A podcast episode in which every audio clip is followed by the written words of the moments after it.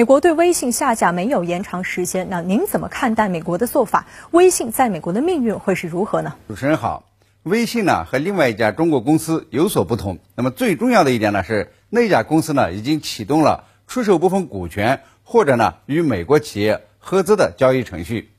美国公司像甲骨文、沃尔玛呢也很想跟那家中国公司呢在美国进行合资合作，以便呢这个设法呀把技术留在美国。那么让这个美国自己的企业呢实现产业转型、技术更新，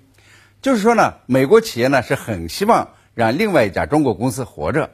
而微信呢就有所不同了。尽管微信的用户在美国呢也不少，也有用户呢准备继续起诉美国政府，但是呢，美国政府和美国企业似乎难以得到这个微信的技术和用户，所以呢决定封杀。还有啊，微信的通信功能和转账功能。都是比较强大的，美中美一些企业呢，可以通过微信进行商务交易，所以呢，美国要打击更为出色、更有价值的中国科技公司腾讯。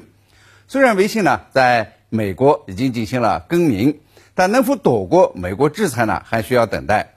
美国呢对微信的下手将是中美科技争端的最新看点，需要继续观察。嗯，美国处理器大厂 AMD 说已获得向华为出售其产品的许可证，那这是否意味着华为的经营困境将出现转机？这很难说呢。美国会放一马，让美国公司继续向华为出售产品，从而呢，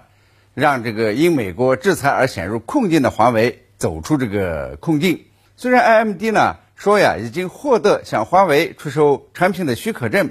当然呢主要是向这个华为笔记本。呃，计算机 CPU 提供这个供货，这个美国制裁华为的主要目标呢是其 5G 通讯技术，是手机和基站。还有呢，AMD 呢并没有指名道姓说是给华为供货，只是说呢被美国列入实体列表的某些公司。那么还有技术专家称呢，即便 AMD 呢能够供货，但是呢在三星、美光、索尼等公司的这个显示面板。这个存储芯片和图像传感器厂商都已断供华为的情况之下呢，华为计算机的出货呢仍将受到很大的影响。